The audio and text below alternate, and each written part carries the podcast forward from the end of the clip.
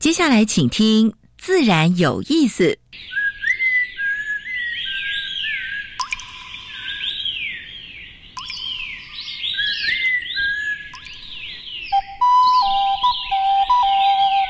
大自然是最能启发人心、最迷人的教室。透过鸟语、虫鸣，顺着山峰、水流，教给我们自然万物的盎然趣味与生命智慧。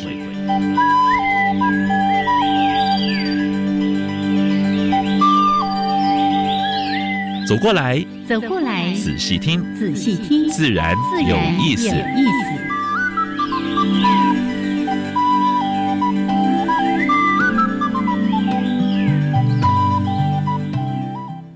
Hello，亲爱的听众朋友们，大家好，欢迎收听教育电台，自然有意思。我是杨平视，我是燕子。好了，杨老师，嗯，这几天真的是云雨霏霏啊，哦，看到下雨，然后呢，整个心情都有点荡下来。对，老师还记得上个礼拜二来的时候，天气很好，我还说，哎，不太习惯看到阳光出来，哎，没两天雨又开始下阳光，是。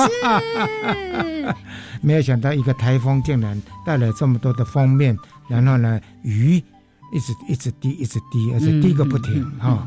有没有操铺啊？不过这阵子话上山还是要注意。你看昨天宜兰，你看从电视上看，哇，到处淹水，还有山又在崩，对对对。然后也听到一个蛮不幸的讯息，嗯，有一个山友从台南到嘉义去爬山，嗯嗯，在芙蓉山失联了。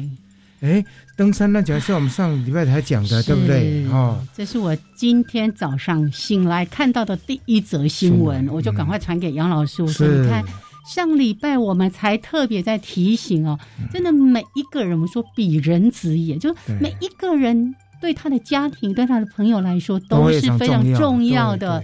我们真的不希望再有任何这样的一些损伤了。而且你看，单独去走，然后就失联，然后呢去找他的时候呢，已经就过世了。对对对对。哦，还是提醒大家。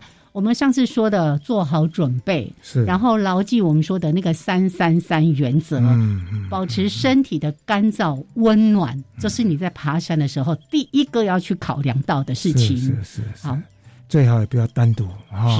是是啊，上次谈到山，今天要谈海洋，今天要谈。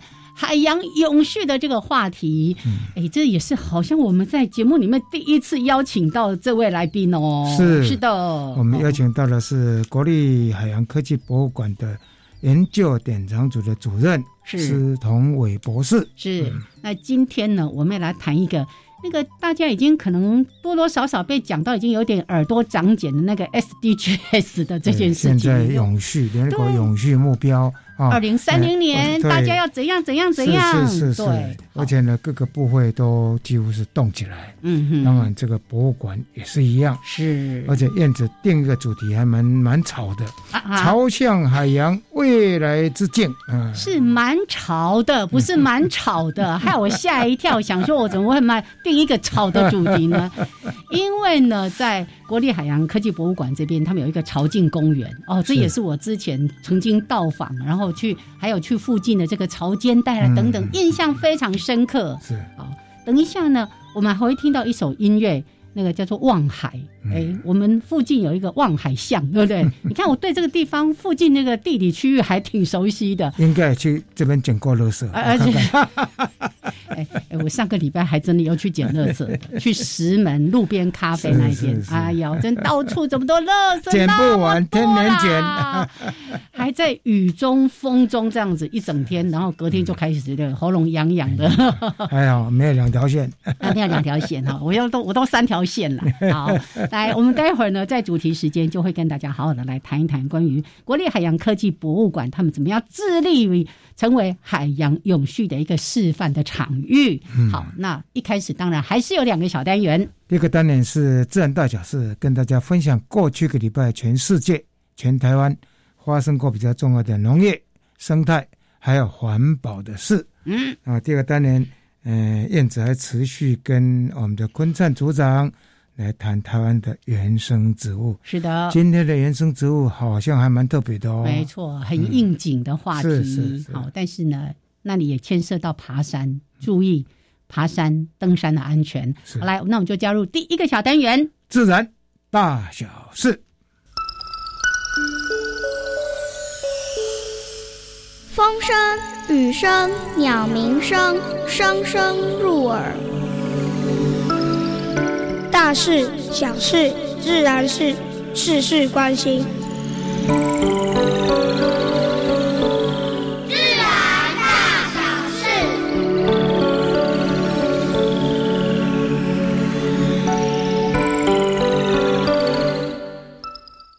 台湾的光电业者因为发展的有点过失序，还是太快，还是缺乏规划，已经引起环保人士跟渔民的蛮大的抗议啊！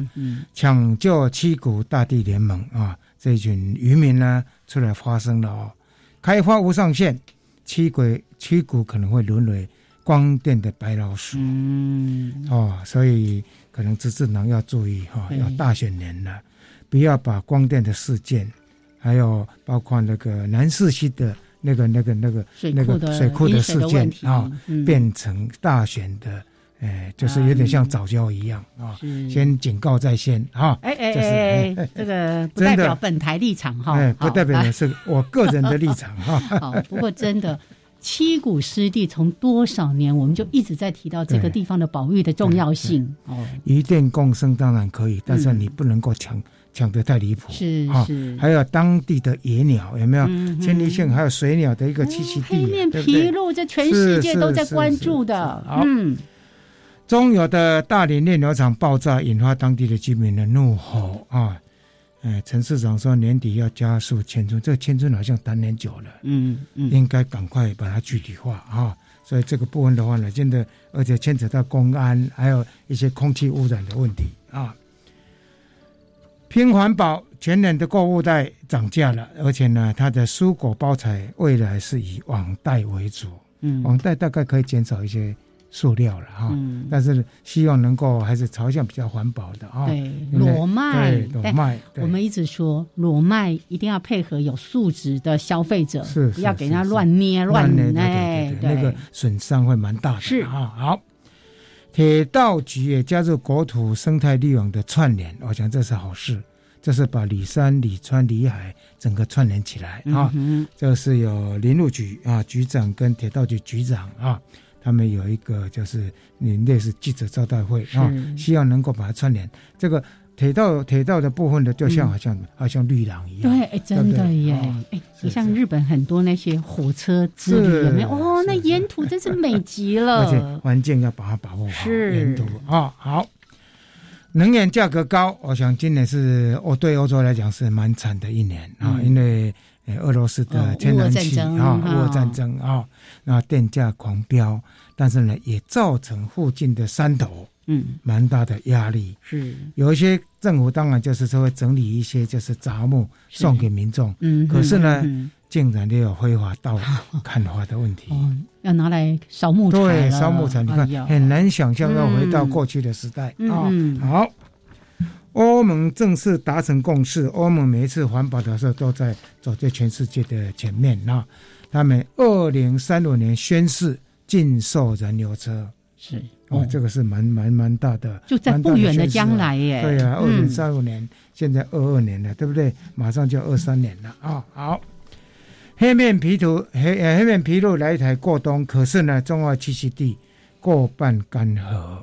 你怎么会这样呢？这今年雨水不是很多吗？中中南部中南部也是雨水也有啊。其实这个可以，就是说当地的政府还有包括，呃，把护鸟团体应该想办法，就是，哎，就是用引引海水嘛。嗯。啊，唯一的办法，你养殖的没没有足够的水，渔民呢也会去引海水啊，对不对？是不是当地政府也出来帮帮忙，协调一下啊？好。货运密度太高，你看当初才有几十头的梅花鹿，是，呃，也放到垦丁国家公园去，嗯现在变成恒春半半岛的梅花鹿灾啊。所谓灾的话呢，它会到繁殖太快，而且呢到处乱转，而且也在保护区里面危害一些原生植物啦什么的。嗯，所以呢，农委会成立梅花鹿族群经营管理的跨机关联系平台，哎，能够保护当那些树，也希望它的数量不要太多，但是数量不太多，就牵扯到要不要去去扑杀的问题了。这个部分的话呢，大概又蛮严肃的啊，所以大概跨部会要去谈这个事情。好。好，最后跟大家谈的就是非法倾倒废土。我想这个的话，呃，要给彰化的呃环保局跟检检方哈，应该拍拍手哈，抓到这个弃土集团大概一百六十人。嗯，弃土的面积达到六点五座的大安森林公园的面积。哦，那一百多公顷啊，其实一两嗯，坚持爱才取之有道。我们一经常在谈。嗯嗯嗯，这些弃土业者的话呢，应该要守法啊。好，这是今天跟大家分享的自然大小事。等一下，燕子要跟坤灿谈谈的原生植物。OK。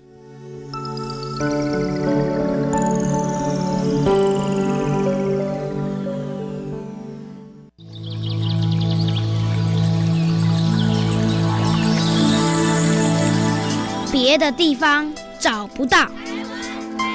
别的地方看不到，别的地方听不到。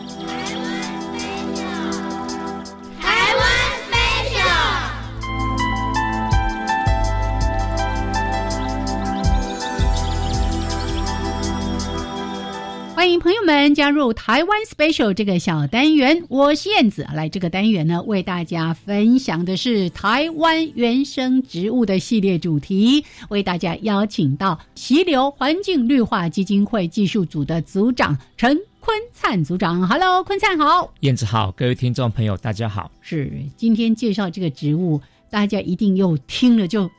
哦，我要去，我要去！我去年错过，我前年去错过，太美了。去要先盘算好，对，因为这个假日有这个交通总量管，不要趁兴而去，结果进不去。对，所以呢，要排假，利用平常日去，才不会呢人比树多。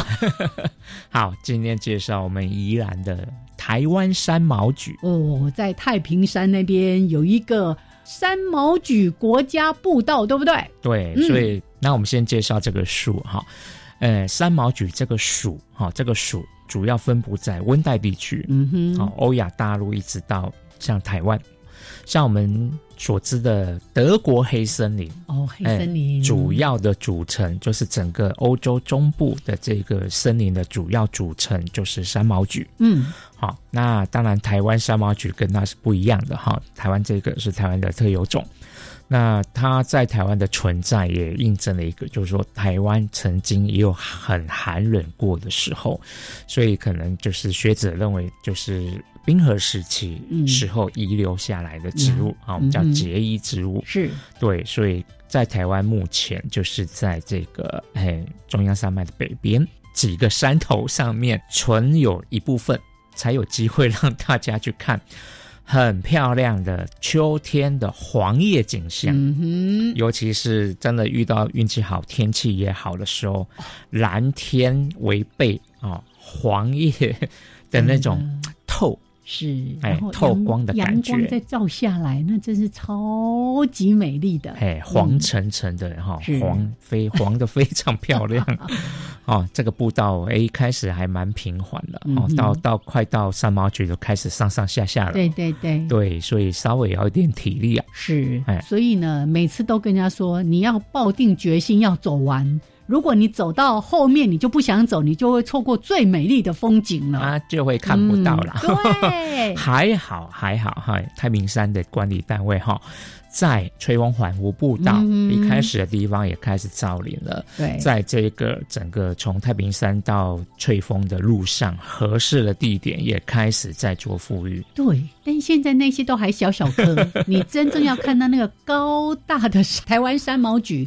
就得要到棱线上面去，没错，没错，所以这个是要储备一些体力啊，是 是，不不至于太难走，但是就是真的要是走到最后才有。对啊，你今天听到我们在介绍台湾山毛榉，你就可啊开始注意。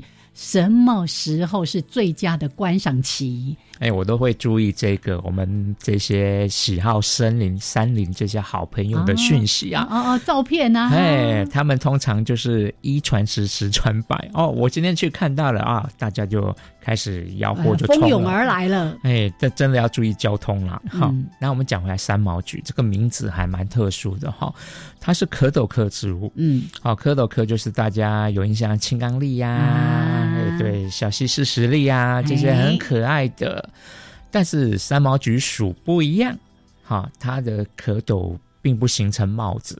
是哦，我在想说，哎，那它的象石长什么样子？它它不是帽子形，它是裂开成三片之后一个小小的果实。哦，好，所以是跟这个我们说的栗哈，就是快乐的乐加木字边的这个栗是其他几个属是很不一样的。嗯哼，那山里面有毛，叶子像榉木，三毛榉。哦，哎，叶子台湾的这个种真的跟榉木还蛮像的。它除了是大家欣赏的目光焦点之外，它也是台湾一个非常特别的小灰蝶，嗯哼哼的食草。对对，所以蛮多生物是相依为命的概念，嘿，也少了一方就会 就会族群大受影响。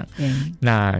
三毛榉国家步道是特别规划哈，方便大家去亲近的，其他地方没有那么容易。是，对，所以你可能就是季节到了，安排个时间，避开人潮的时间。没错，因为台湾像这样子一片黄黄叶的植物，其实也不多，真的不多，很多就是零零星星的黄。是是是，但它是一次一整颗的黄。呃，因为它在高海拔山区，所以那个蓝天特别蓝呀。好像我们在平地，我们秋天我们就遇到这个台湾栾树。嗯，台湾栾树的黄没有那么黄，而且蓝天没有那么蓝。哎哎哎，提醒一下哦，那个山区呢，一过午后就很容易起雾，所以务必大早。好，来介绍给大家台湾山毛榉，谢谢坤灿，谢谢。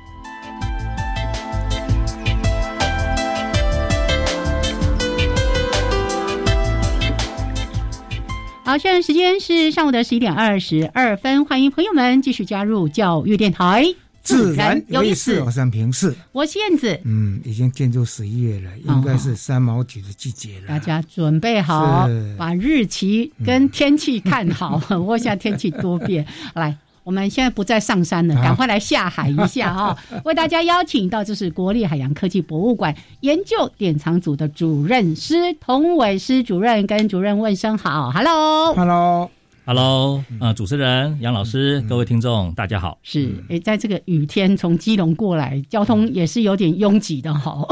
我我交通阻塞，我很担心迟到，还好我选择平面道路，没有塞在快速道路上。哦，那今天呢施主任来到节目当中，就特别想跟大家来说一说。哎，其实海科馆从成立到这个筹备到正式成立，这样也好些年了，是十几年了，十几年了，哎，也做了很多事情。是的，是。我他今天要跟我们谈一个好像比较严肃一点的问题啊，严肃的话题 背后。但是呢，元素里面他们可能做很多，呃，蛮有趣的一些，是一些一些活动，对不对？好，待会儿呢，请这个主任跟我们大家来好好说一说。刚才不是一开始先提到的那个联合国的 SDGs 的十七个有核心指标，是。那我们就先来看一下，因为呢，我们今天说了海科馆怎么样致力成为一个永续海洋的示范场域。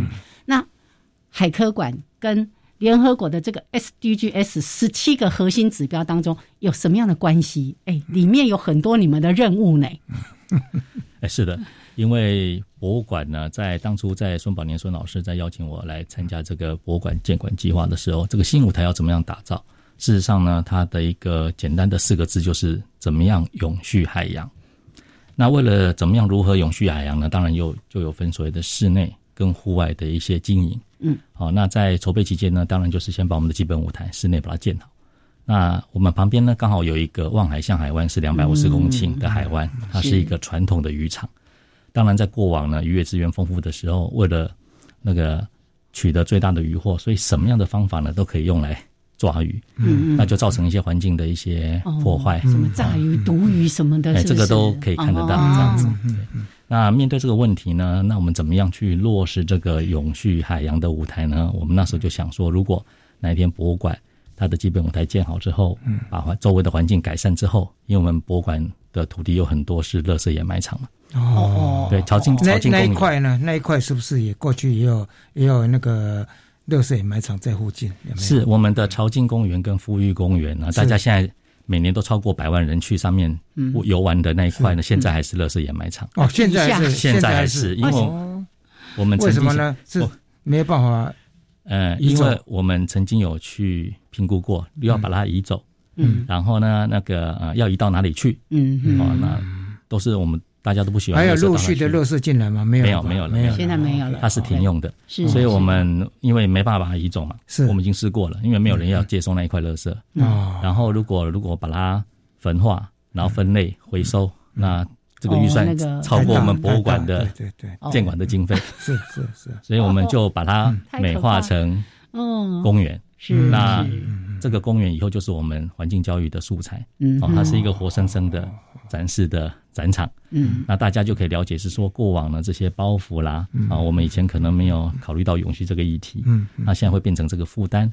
那大家在旅游的过程里面呢，如果能够带一点教育的意义的话，看看一个活生生的例子，嗯，啊，或许对于以后我们国土的长久的一个规划跟自然上面，过去一些不愉快的，包括炸鱼了、毒鱼，现在还有这个现象吗？哦，其实呢，因为我对于这个社会的进步呢，在这二十年来，我是一直都是保持乐观的态度。是是。所以其实呃，在在地的乡亲的渔民，其实对于环保的意识越来越强。是。这个部分呢，也也感谢呢这些在地的渔民呢，哦，比如说我们设立了海湾设立了保护区，嗯，那这个保护区呢，它一设立之后呢，它就变成全国哦绩效最好的保护区。嗯嗯。哎，那这个部分都是有很多的啊。那个市政府啦、渔民啊，还有我们的潜水教练们，还有很多热心的国人呢，跟博物馆一起合作，然后把海底的渔网捡起来，嗯，然后我们博物馆呢就就繁殖珊瑚跟小丑鱼，是，然后在那个区域已经有繁殖小丑鱼，对，我们已经放流大概有十几年了，嗯，然后珊瑚移植也将近快十年了，是，那这个部分呢，就是呃让呃。失去的一个资源呢，慢慢再恢复上来。是，那这个部分呢，其实那个持续的投入蛮重要的。对，因为我们海底的垃圾真的太多。哦，我我在看我们海科馆的资料里面，其实就提提到说，我们整个怎么样去把海里面的这些被弃置的渔网把它拖回来，哦，真是太可怕了，很可怕。然后刚才提到说那个垃圾场，台湾有很多的垃圾掩埋场。以前不晓得怎么想的，都设在海岸边，非常多。海边，对对，非常非常多。其实，因为大家可以想一想嘛，谁一个地方会去堆砌垃圾，基本上都是建设相对落后的地方，或或是要被放弃的地方，才会去堆置这个垃圾啊。是啊，所以这个部分的话，就是在当地的居民呢，一定嗯，一定非常的生气了。是那这一点，在博物馆在监管作业的过程里面。当地的居民也讲了他们以前的很多故事给我们听啊，所以我可以了解那些长辈他们的心痛的地方。是，虽然说这些长辈呢有一半以上都已经到天国去了，嗯，不过他们是希望他们的家家园呢不要不要这样被糟蹋了，这是他们的心愿。这样哦，我听得都好感动哦。呃，那一块整个在呃。景观上来讲，或者是海洋资源来讲，都是算蛮漂亮的地方，是的，嗯，是是的。但是呢，大家在那边走的时候，可能可以靠再回想一下，当时在这边，你的脚底下可能是百年、千年不坏的很多的垃圾，就这掩埋在这个地方。好，好，那我们待会儿再回来继续，请施主任跟大家说一说。他刚才提到说，哎，我们的海洋保护区。绩效是最好的。然后提到一个很重要的，我们不是只有管博物馆里面的这些展示活动，呃，就是什么宣传啊、教育啦等等，我们还要走出我们的科博海海科馆，去跟社区做更多的互动。我们待会儿再跟大家好好的来分享。好，那就先聊到这边，一小段音乐，还有两分钟的插播之后，回到我们的主题。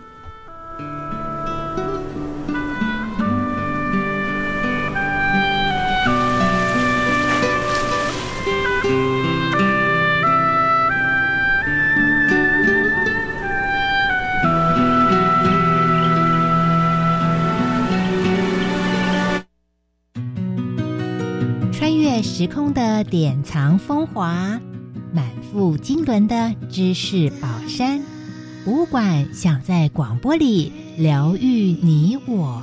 我是德芳，每个礼拜四上午十点零五分到十一点钟，欢迎来到博物大玩家，让我们一同遨游博物馆的艺术天空。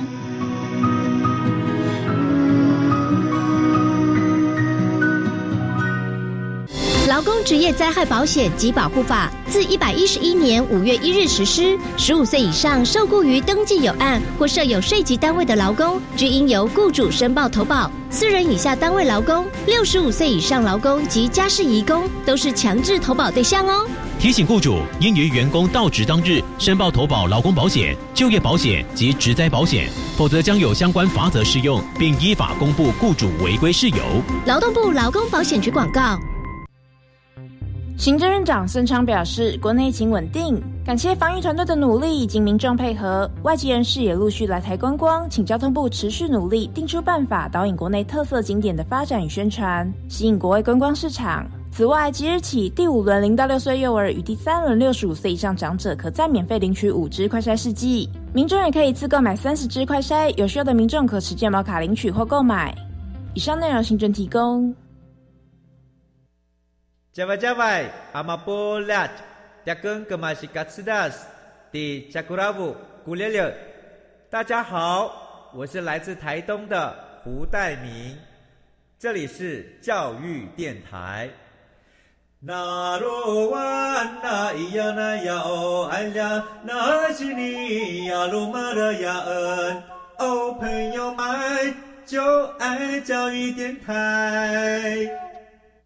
好，现在时间是上午的十一点三十二分，欢迎朋友们继续加入教育电台，自然有意思，我想平视，我是燕子。现在跟我们对谈是国立海洋科技博物馆研究典藏组的主任施同伟施博士。是，那主任今天带着我们一起朝向海洋。刚刚来不及介绍那一段音乐，就是《望海》，我们一起到望海巷的这个海湾，我们一起到海科馆。来了解一下，我们可以做些什么，或者他们现在正在做些什么，让海洋可以永续。刚刚你说的，我们的海洋这个什么区域保护域的非常好，对不对？你可以跟大家稍微叙述一下吗？我们非常的期待，那是一个什么样的景象？嗯，好，那个各位听众。那个我们博物馆呢，这个朝境海湾资源保育区呢，就是由博物馆我本人去发起的。嗯，但其实发起呢只是最后一个手段。哦，在发起之前呢，其实博物馆已经做了至少十年的努力。嗯，跟居民沟通，跟渔民沟通，然后包括啊后来海湾的很多水域油气活动业者哦的沟通以后呢，那怎么样为这个海湾的的那个前途呢，做一个所谓的永续产业的一个经营？也就是说，博物馆在这十几年来一直在改变人跟海洋或是环境之间的依存关系。嗯哼。那在这个区域里面呢，以前的依存关系就是论斤称量，就是把鱼抓起来论斤称量卖掉。嗯嗯。但是有限的资源呢，实际上已经没有办法这样做。哦，所以博物馆呢，在巴豆子这个区域旁边有个两百五十公顷的海湾。那我们就在想，是说，如果呢，我们跟环境跟资源的依存关系呢，如果是从纯粹的论斤称两捞捕去做一些转变的话，那是不是？环境可以永续，资源也可以永续，所以其实这个思维呢，一直在我们的那个脑中一直想着。嗯，哦，当然在目前简单来讲，如果以比较平易近人的语词来看的话，就是所谓的生态旅游，不是不是旅游，因为旅游还是会对生态产生压力。是，所以其实是友善的哦，生态旅游或许是一个比较贴切的一个例子或是名词来形容未来我们跟资源的互动关系。嗯，哦，那环境永续，那生物也可以永续。啊，人人的生活也可以永续。嗯嗯嗯，像这些活动呢，是由社区社区就直接参与吗？还是说由你们来办，然后邀请社区人一起参加？还是说每年有一些什么嘉年华或者是什么样的活动，让社区也认同啊？因为来这边旅游的话，不要带来垃圾啊，对不对？你要等于在这边有我，你就摊位，我可以卖点东西。我可以，我我可以存活下来，对不对？有没有？啊，是的，这个是一个动态发展的过程啊。嗯，因为是一个很传统的渔村，是，所以对于所谓的生态旅游啦，或者是观光，他们说还没什么概念，没有什么概念，也不晓得怎么做。所以其实呢，在呃一百零二年以前，就是我们博物馆的主题馆还没开放之前呢，我们博物馆就是只做教育活动。嗯，哦，所以我们很多同事呢在做教育的宣传，是也开始做静静谈。嗯哼，好，那博物馆成立以后呢，我们就没有那么比较有时间，不用 不用花那么多时间去盖房子。这个时候呢，因为有一个跨域价值计划进来，嗯，那这个跨域价值计划呢，它有它的一个目的。好，那我们博物馆也加入了，因为教育部很多馆所都加入。所以，因此呢，我们就借由跨域价值计划，哦，办了很多的活动。这个活动呢，基本上是博物馆发起的。那但是博物馆在办这个活动的时候呢，跟一般的教育活动不太一样的是，我每办一个教育活动，因为都是以永续的利益，嗯，我去设计这个活动，哦，所以会思考到哦，比如说生活端，或是环境端，或是资源保育端，哦，会来做这一个思维，然后去做活动的设计，嗯，哦，所以这个活动呢，跟传统的博物馆活动。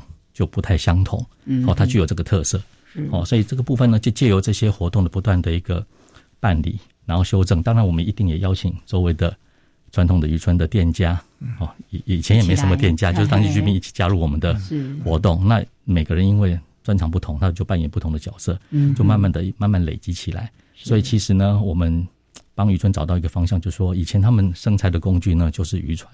嗯，可是他们现在的生产工具不是只有渔船，包括他们自己家里也有机会。嗯，所以这个部分呢，就是因为啊，我们在整个一个教育活动的的那个发展过程中，我们有考虑到人的生活，还有我们土地的友善，对环境的友善，是还有所有的资源的永续这个议题，会去说，嗯，这个间接的去说这个产业发展的局啦。这是我们博物馆跟其他博物馆很不一样的地方。我我我我我想。跟诶，跟听众整理一下了哈。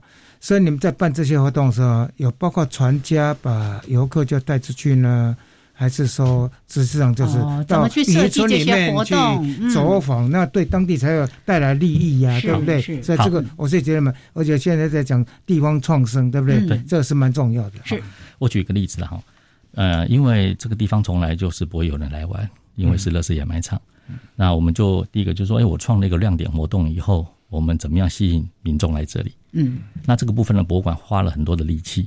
那这个利息呢，因为有民众来了之后，哦，通过很多的，比如说办水域活动，当然就很多游艇业者或是娱乐娱乐渔船业者，他就有机会加入。嗯哼。那因为这些客人，他们就可以载客，嗯，哦，然后来了解我们海湾的状况。譬如，这是对于有船家船家的话是这样处理。是。那对于所谓的呃来来者之客嘛。哦，因为我们博物馆也没有什么餐厅，嗯，所以其实这些后勤资源怎么处理呢？我们就是跟周围当地的商圈说我们要办活动的，那里有客人来的时候，我们就介绍到当地的餐厅去消费。去消费。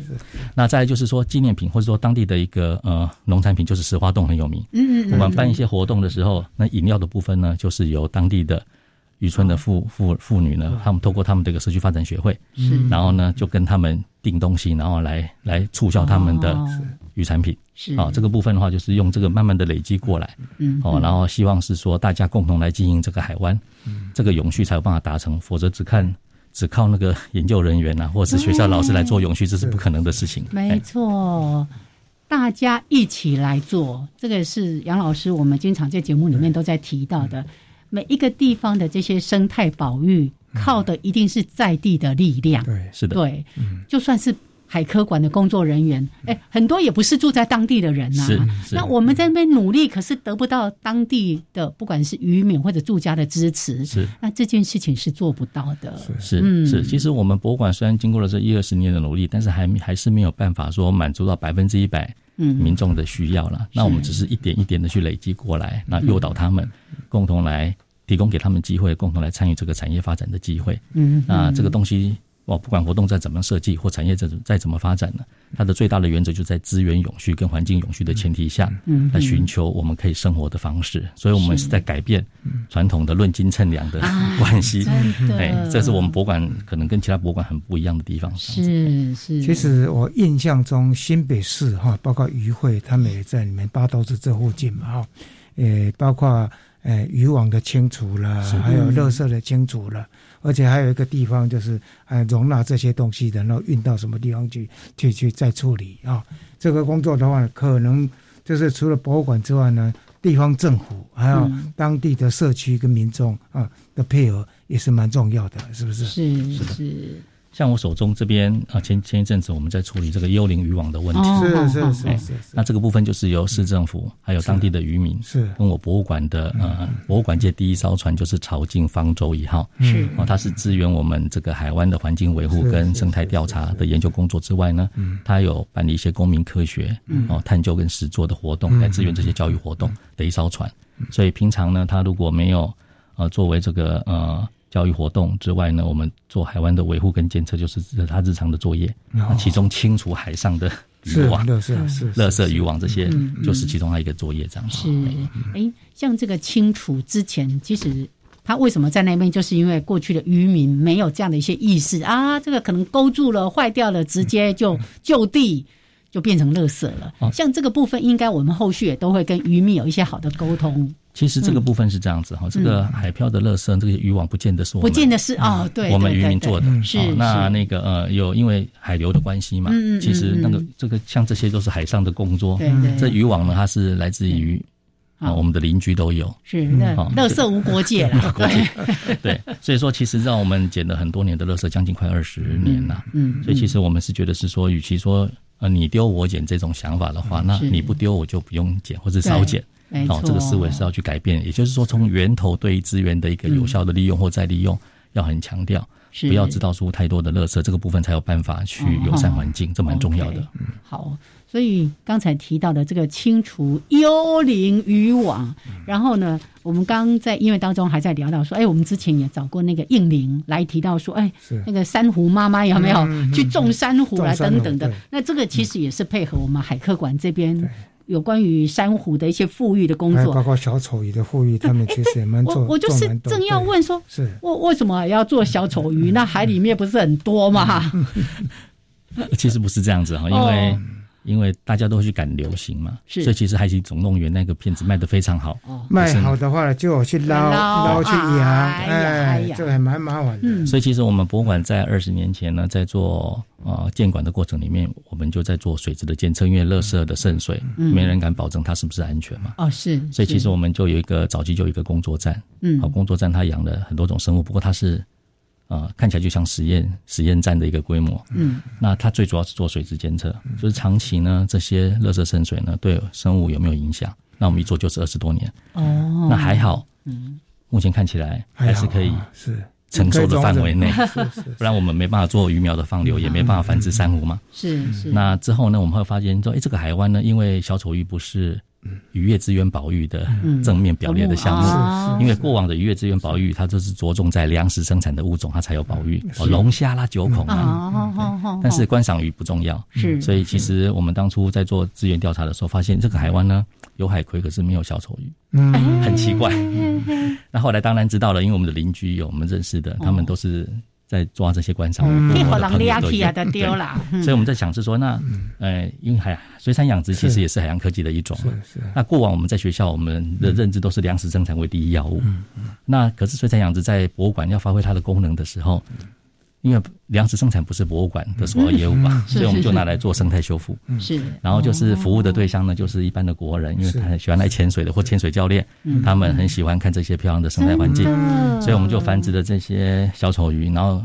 这么多年来，大概陆陆续续放流了多少？哦，其实哈，我们之前在盖馆很很很忙的时候，我们是把鱼苗倒下去而已，哦，没有空。可是后来有追踪，没没法监测，有有。有 有有追踪。我们因为它跟海葵共存嘛，所以海葵它就比较不会乱跑，就有追踪过。嗯，所以其实我们有追踪过五年，就是我们放下去，那是潜水教练帮我们一起放下去的。嗯嗯，那他们常常去追踪，就会拍照。嗯，那这个部分的话，在五年里面。呃，就那个同那个区块里面的话，它的活存率大概是百分之十五。经过五年以后，嗯嗯嗯，啊，我们放的支数跟最后存在的，那它长成成鱼会再繁殖的，还算不错了。对，但十十五十五左右。但是做了几年以后呢，因为那个呃。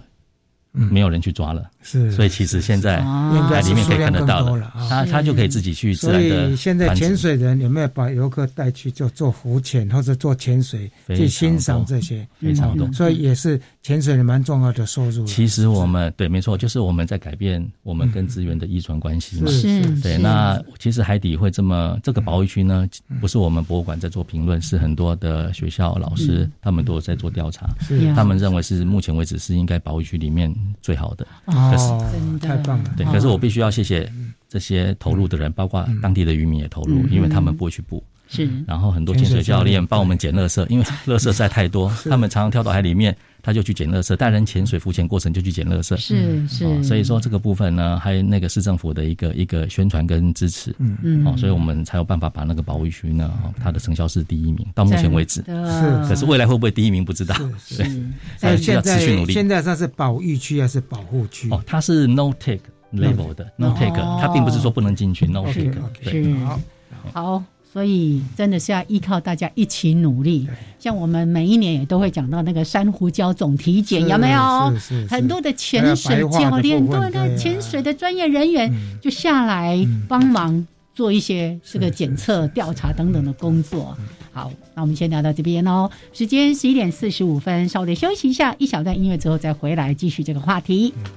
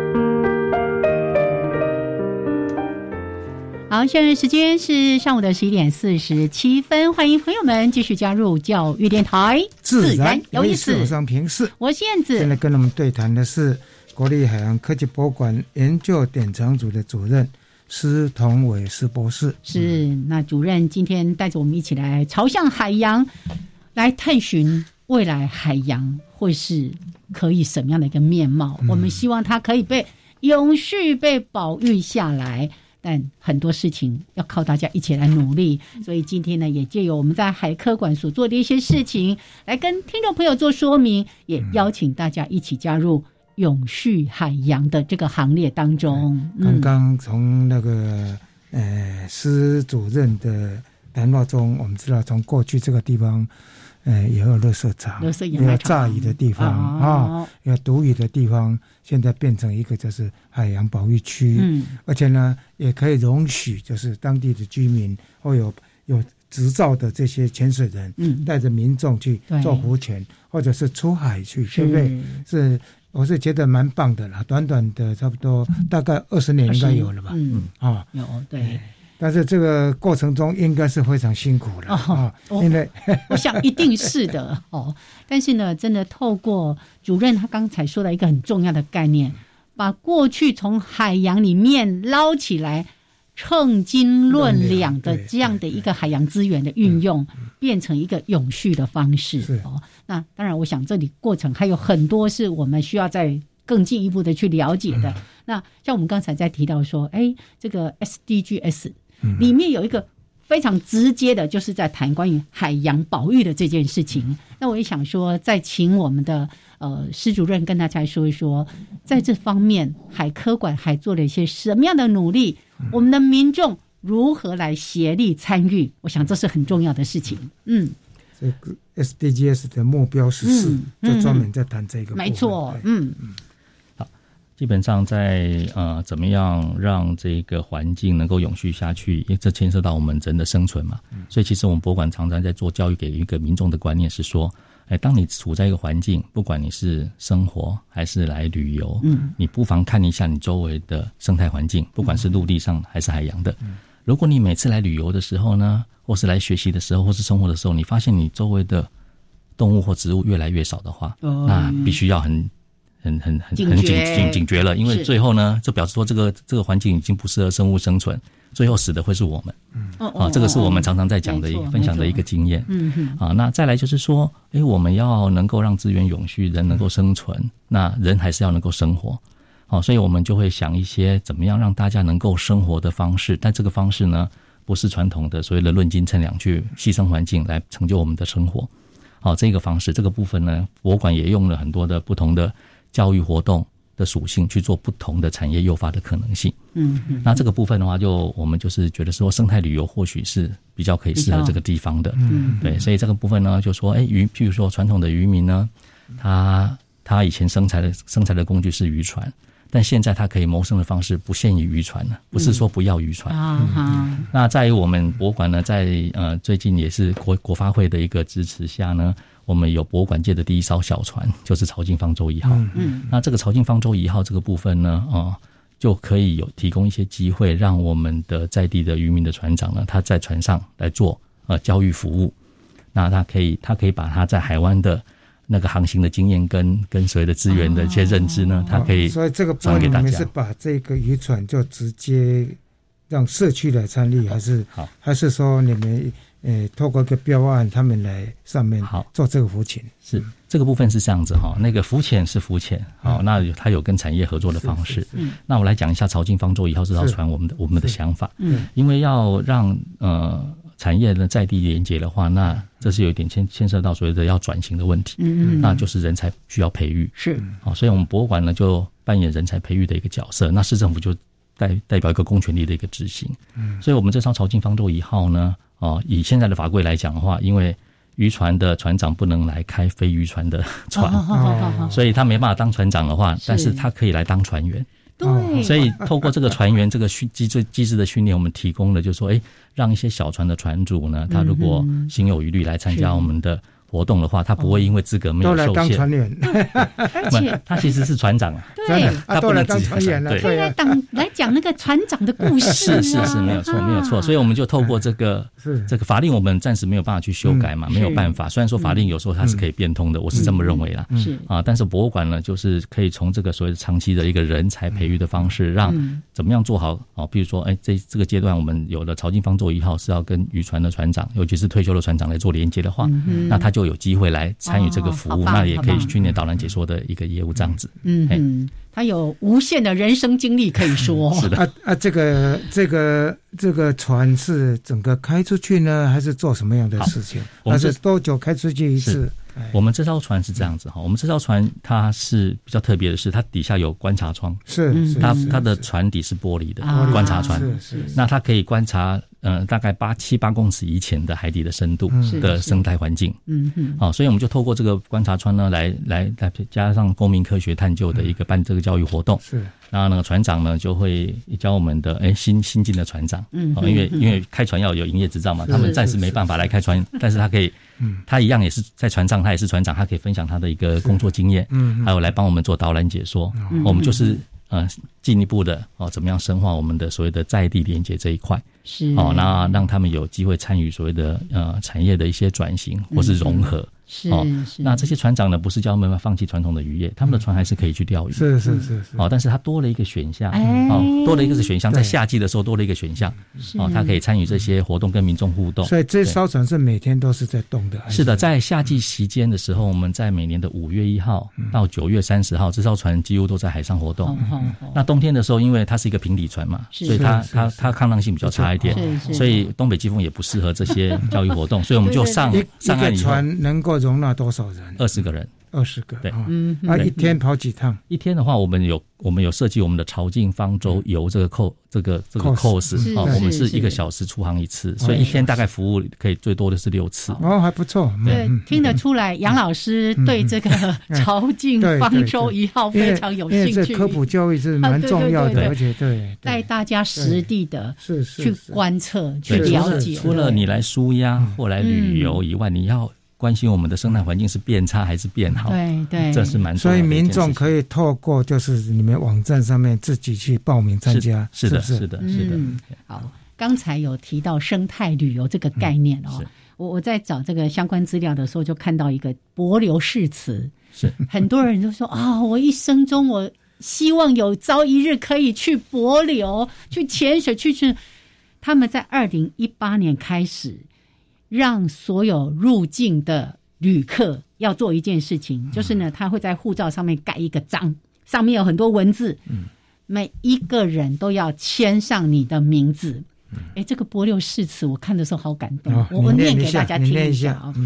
呃，他是这样，我们翻成中文了哈。他说：“柏流的儿女。”我谨立此誓，以保存及保护你美丽而独特的岛屿家园。我立誓会亲手轻脚，行事仁善，小心探索。不是给我的东西，我不会拿走；不伤害我的事物，我也不会伤害。我留下的唯一印记，是大海终将带走的脚印。嗯，写得很好，写得太好了，好美。对，我们也希望大家都在心里有一个这样的誓词。嗯，你到朝境来，或者到任何你去澎湖，你去蓝屿，每个地方，我们都有这样的心态来对待那一块海洋。嗯，是好，所以今天其实有好多好多的问题要来跟我们的这个主任做请教了哈。那除了。我们刚才一直好像一直在往外扩，嗯，其实我们在馆内也做了很多的事情啊。是你们的展示其实也蛮不错的。我们利用最后三分钟跟大家也稍微的介绍一下，邀请大家有机会到我们海科馆来，跟我们一起亲近海洋。嗯，那个我们博物馆呢是一个非常多元的博物馆，它有一点像科学跟科技的精品店。你可以来精品店，真的是精品店。对，那那个我们可以来这边体验，不管科学、科技或是生物，那也有很多户外的一个旅旅游的的一个活动。那在譬如说这艘船呢，哦，我们在冬季没办法航行，可是它会变成我们的船舶教室。嗯，好，一样是可以在路上做环境监测的作业，只是换了不同形式的环境监测。嗯嗯，那也可以去怎么样做一些更环保的事情啊？比如说，我们可以用一些不要的绳子，可以变成绳结，变成我们的吊饰。啊，这就都是我们把所谓的那个环保、永续啊这些意识呢，怎么样融入在所谓 DIY 的课程里面？嗯，好，这是我们每个每个假日都有这些活动。是，当然在十一月就是特科学节嘛，是博物馆的大事。耶，啊，所以说其实呢，大家可以到嗯我们海科馆，或是我们你在在家就地的任何一个博物馆，他们都在讲永续的议题。哦，所以来欢迎大家一起来。来来参加我们的台湾的科学节，是基隆这个未来有没有机会给民众，就是夜宿海科海科馆？其实我们做好几年了，有吗？只是有了吗？只是我们没有没有你努力宣传，没有像南像像垦丁那个哇那么有名，是海参馆的夜宿。对啊，我们的夜宿有在海参馆的夜宿是跟鱼水族馆在一起，我们有很多。你现在不但可以跟鱼在一起。你也可以跟我们的展示厅的造景在一起，你还可以到外面去露营，哦，宿营，宿营，宿营是，对，所以其实你们应该要好好大力宣传一下。啊！我们现在终于知道，对呀，你是你是今天才知道，是是是，所以我们办了好几年了，嗯嗯嗯嗯，好，OK，那个这个是在某一些特定时间，还是是全年度都办的？大大半都是在那个寒暑假，寒暑假比较多，好好好，好。那欢迎大家 关注国立海洋科技博物馆，对网站里面有更多的讯息，包括我们里面的一些展示。我也去那边看过一些展览啊，那时候还有那个深海的，哇，那真是，或者是我有很多那些大鱼缸什么的，里面其实都有很丰富的海洋的生物，让大家来观察。